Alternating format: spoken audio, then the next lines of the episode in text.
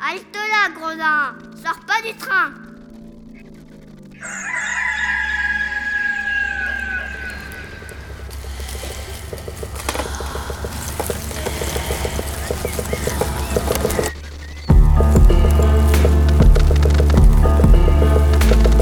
Dès ma plus tendre Plus on est jeunesse, malheureux, plus on souffre. Il faut plaindre les affligés. C'est une loi loi de l'humanité. puis de manière ou d'autre, les consolations arrivent et la douleur s'en va. Damit damit du durch mich ein Unrecht Je me propose de raconter 100 nouvelles ou fable, ou parabole, ou histoire, à notre. L'an 1348, la peste se répandit dans Florence. On trouvera dans ces nouvelles plusieurs aventures galantes, tant anciennes que modernes. Hello, everybody. My name is Felix Rech. I'm an actor at Burgtheater in Vienna.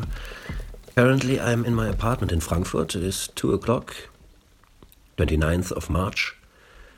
Now I'm going to read the novel number 4, day 10. Vierte, Vierte Geschichte. Es lebte also in Bologna, einer sehr ansehnlichen Stadt der Lombardei, ein junger Ritter, gleich ausgezeichnet durch Tugend und Adel des Blutes, der Herr Gentile Carisendi genannt ward. Dieser war in eine edle Dame namens Madonna Catalina, die Gemahlin eines gewissen Nicolucci Cacciaminico, verliebt. Weil es aber mit der Liebe der Dame zu ihm übel stand, so ging er, als man ihn zum Podesta nach Modena berief, fast hoffnungslos dorthin. In dieser Zeit nun, während Nicolucci gerade nicht in Bologna weilte, begab sich seine Frau, die guter Hoffnung war, auf eine ihrer Besitzungen etwa drei Meilen vor der Stadt. Und hier geschah es, dass sie plötzlich von einer schweren Ohnmacht überfallen wurde, die von solcher Gewalt war, dass jedes Zeichen des Lebens in ihr verlöschte und sie deshalb auch von einem Arzte für tot erklärt wurde. Weil ihre nächsten Verwandten von ihr vernommen zu haben behaupteten, sie sei doch noch nicht so lange schwanger, dass das Kindlein zur Reife gediehen sein könne, so setzte man sie, so wie sie war, in einem Grabgewölbe der nahen Kirche unter vielen Tränen bei. All dies wurde sofort dem Herrn Gentile von einem seiner Freunde gemeldet, und so karg sie auch gegen ihn mit ihrer Gunst gewesen war, so schmerzte ihr Tod ihn doch sehr. Endlich sprach er zu sich selbst,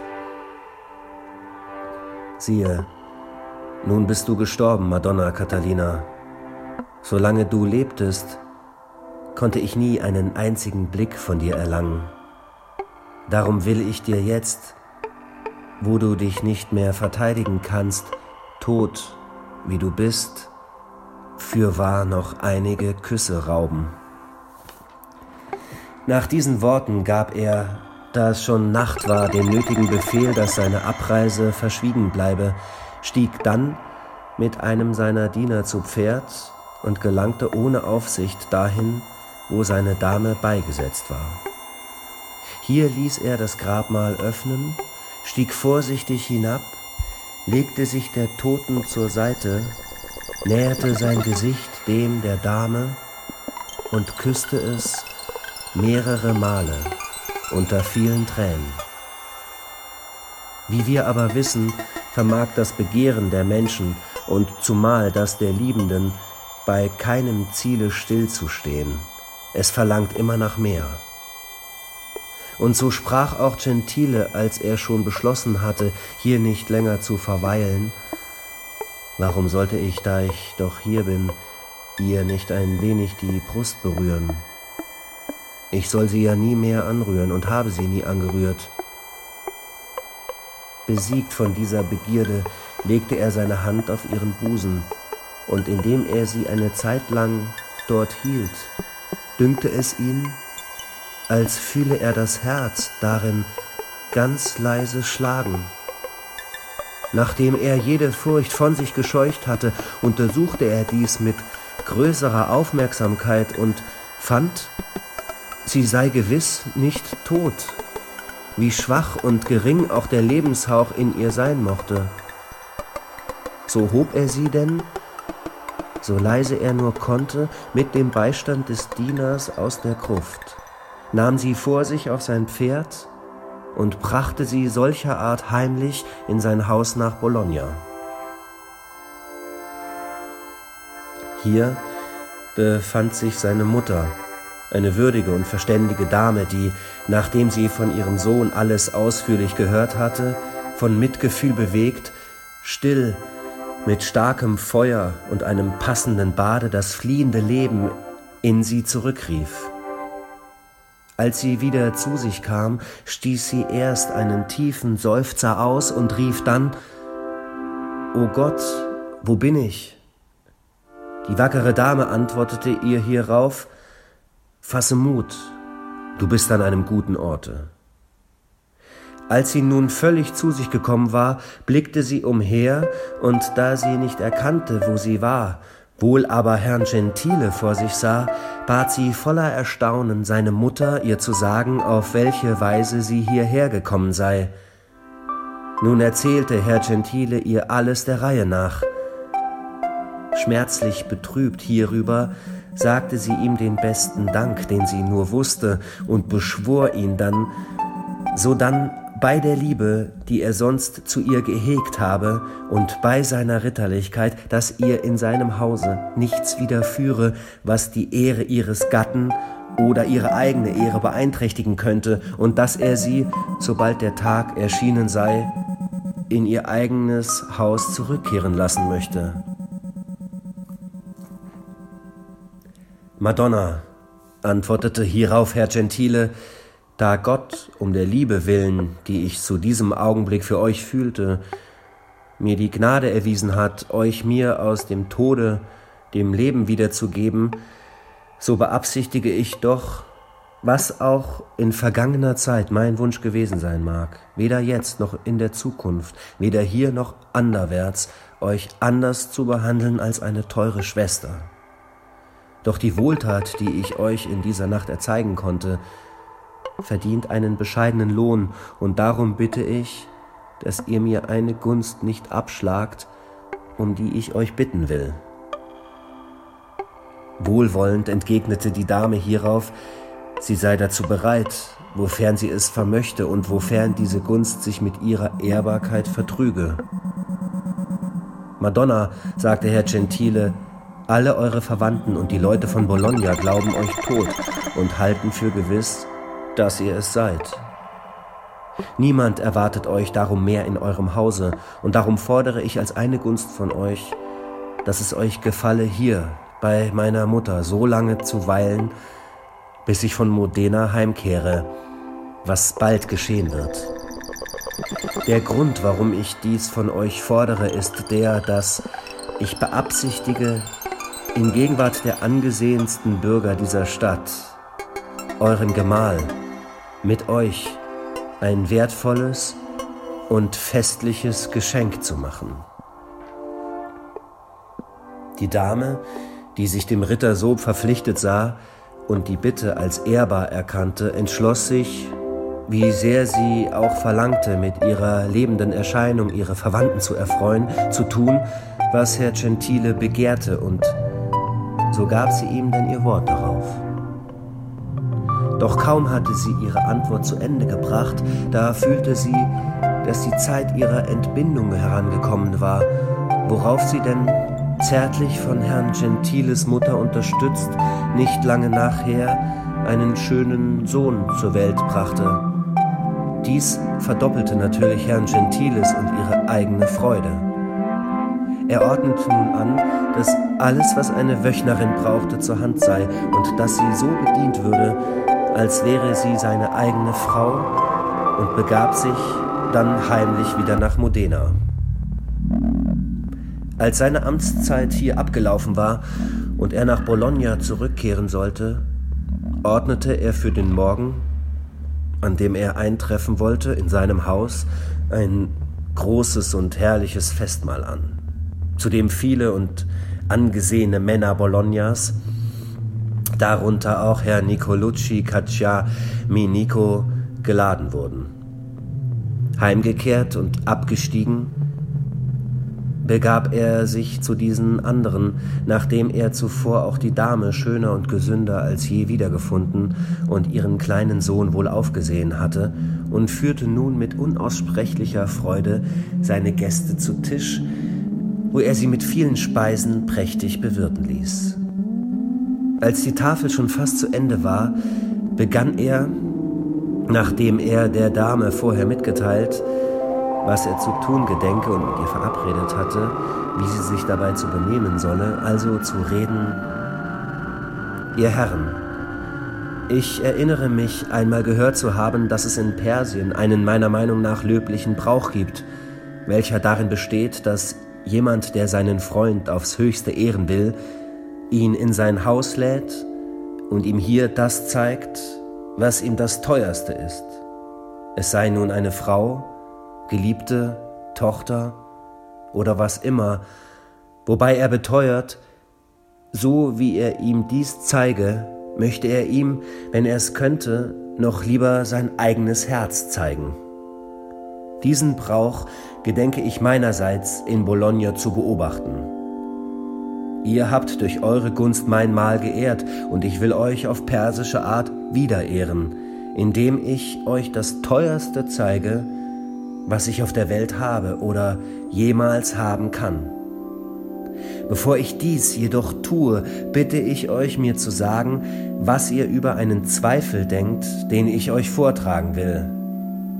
Es ist jemand, der in seinem Hause einen guten und gar treuen Diener besitzt, welcher schwer erkrankt. Jener Mann nun, ohne das Ende des treuen Dieners abzuwarten, lässt ihn mitten auf die Straße hinaustragen und bekümmert sich nicht weiter um ihn. Ein Fremder kommt dazu und von Mitleid mit dem Kranken ergriffen, nimmt er ihn mit sich nach Hause und verhilft ihm durch große Sorgfalt und ohne Kosten zu scheuen wieder zu seiner vorigen Gesundheit. Nun möchte ich von euch wissen, ob sein Herr sich wohl nach Recht und Billigkeit über den zweiten Mann beklagen oder beschweren könnte, wenn dieser den Diener bei sich behielte und seine Dienste benutzte und ihn dazu aufgefordert, nicht wieder herausgeben wollte. Die edlen Männer sprachen über diesen Fall mancherlei unter sich, und indem sie alle einer Meinung waren, trugen sie dem Nicolucci, der ein guter und kunstfertiger Redner war, die Antwort auf. Dieser erklärte, nachdem er zuvor den Brauch der Perser gelobt hatte, er sei gleich allen andern der Meinung, dass der frühere Herr kein Recht mehr auf den Diener habe, weil er ihn bei einem solchen Unfall nicht nur verlassen, sondern geradezu weggeworfen habe.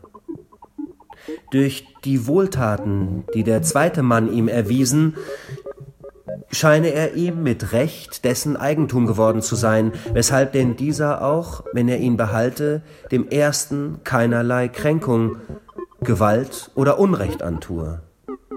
Alle übrigen, die bei der Tafel zugegen waren, und es waren treffliche Männer darunter, sagten einstimmig, auch sie hielten das, was Nicolucci geantwortet habe, für recht. Zufrieden mit der Antwort und damit, dass gerade Nicolucci sie gegeben hatte, versicherte der Ritter, auch er sei dieser Meinung und fuhr dann fort, doch jetzt ist es Zeit, dass ich euch meinem Versprechen gemäß ehre. Nun rief er zwei seiner Diener herbei, schickte zu der Dame, die er köstlich hatte kleiden und schmücken lassen, und ließ sie bitten, dass es ihr gefallen möge, zu kommen und diese edlen Herren mit ihrer Gegenwart zu erfreuen. Ihr schönes Söhnchen im Arm und von zwei Dienern begleitet, erschien sie im Saale und nahm, wie es dem Ritter gefiel, zur Seite eines würdigen Mannes ihren Sitz ein, während er sprach Ihr Herren, dies ist, was ich für teurer halte und immer zu halten gedenke als irgendetwas anderes. Seht nun, ob euch dünkt, dass ich recht habe. Die edlen Herren ehrten und priesen sie sehr und versicherten dem Ritter, eine solche Dame müsse er allerdings wert halten. Als sie aber anfingen, sie genauer zu betrachten, war mancher unter ihnen, der wohl gesagt hätte, sie wäre dieselbe, die sie wirklich war, hätten sie sie nicht alle für tot gehalten. Vor allen anderen aber schaute Nicolucci sie an, brennend vor Begierde zu erfahren, wer sie sei, und unfähig, sich länger zurückzuhalten, fragte er sie, als der Ritter sich etwas entfernt hatte, ob sie aus Bologna stammte oder eine Fremde sei. Als die Dame ihren Gatten so fragen hörte, enthielt sie sich nur mit Mühe der Antwort. Dennoch schwieg sie, um die getroffene Abrede einzuhalten. Ein anderer der Gäste fragte sie hierauf, ob dies Knäblein das ihre sei, und ein dritter, ob sie Gentiles Frau oder auf andere Art mit ihm verwandt sei. Allen diesen gab sie jedoch keine Antwort.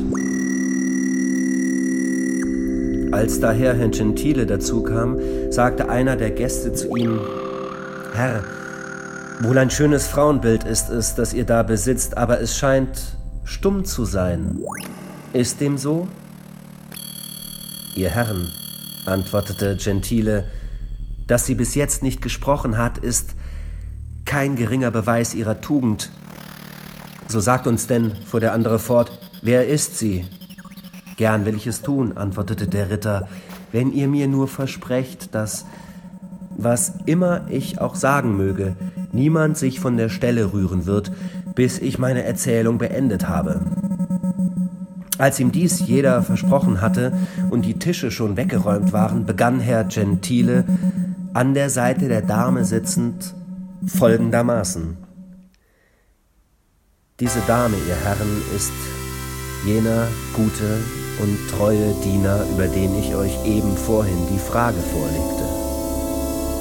Von den ihrigen wenig Wert gehalten und wie ein geringes und unnütz gewordenes Ding auf die Straße geworfen, wurde sie von mir aufgenommen und durch meine Sorge und Hilfe dem Tode aus den Händen gerissen, und Gott, der auf meine gute Absicht blickte, ließ sie aus einem abschreckenden Leichnam wieder so schön erstehen, wie ihr sie jetzt seht. Doch damit ihr klarer erkennt, wie dies alles zugegangen ist, will ich es euch in aller Kürze deutlich machen. Und nun erzählte er, bei seiner Liebe für sie beginnend, zum großen Erstaunen seiner Zuhörer alles ausführlich, was bis dahin geschehen war. Dann fügte er hinzu, um dieser Gründe willen ist denn, wofern ihr nicht etwa eure Meinung seit kurzem geändert habt und sonderlich Nicolucci nicht, diese Dame mit Recht mein eigen, und niemand kann sie mit gerechtem Anspruch von mir zurückfordern. Hierauf antwortete niemand, vielmehr erwarteten alle aufmerksam, was er weiter sagen würde. Nicolucci aber und andere, die anwesend waren, sowie auch die Dame, weinten vor Rührung. Doch nun erhob sich Herr Gentile nahm den kleinen Knaben in seinen Arm und die Dame bei der Hand, und indem er mit ihnen zu Nicoluccio hintrat, sprach er, Stehe auf, Gevatter, deine Frau, welche deine und ihre Verwandten wegwarfen, gebe ich dir nicht wieder, sondern schenken will ich dir diese Dame, meine Gevatterin, mit ihrem kleinen Sohne, welcher, wie ich gewiss bin, von dir erzeugt ward, den ich über die Taufe hielt und Gentile nannte.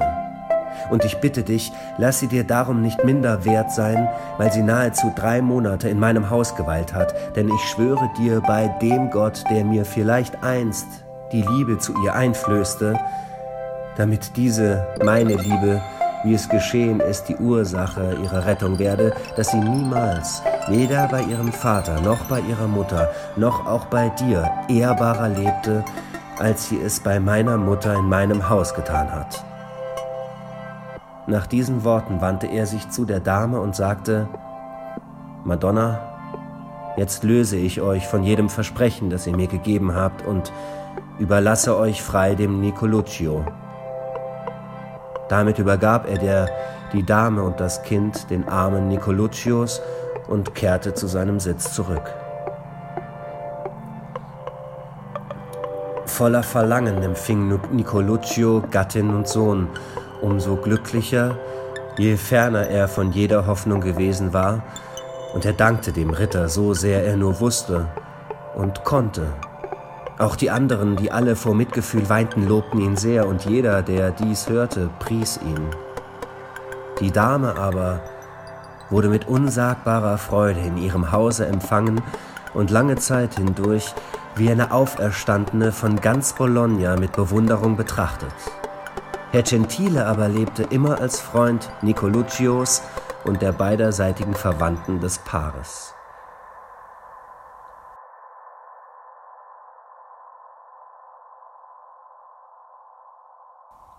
Was, was, ihr geneigten, Mädchen, ihr geneigten Mädchen, werdet ihr nun hierüber sagen? Haltet ihr dafür, haltet ihr dafür, dass ein König, dass ein König, der Zepter und Krone verschenkt, oder ein Abt, oder ein Abt, der ohne Kosten einen Übeltäter mit dem Papst aussöhnt, oder ein Kreis, oder ein Kreis, der seinen Hals dem Messer des Feindes darbietet, an Großmut, an Großmut mit Herrn Gentile zu vergleichen sei, der feurig, feurig und in dem Glauben, ein gutes Recht auf das zu haben, was die Unachtsamkeit anderer weggeworfen und was er zu seinem Glück aufgenommen hatte, dennoch er nicht nur ehrbarerweise seine Liebe mäßigte, sondern freiwillig zurückgab, was er seit Jahren, was er seit Jahren mit allen seinen Wünschen erstrebt und zu rauben gesucht hatte, als es seinen Besitz, als es in seinem keine von den Schuss erzählen, an erzählten großmütigen Handlungen schalten mit dieser Vergleich.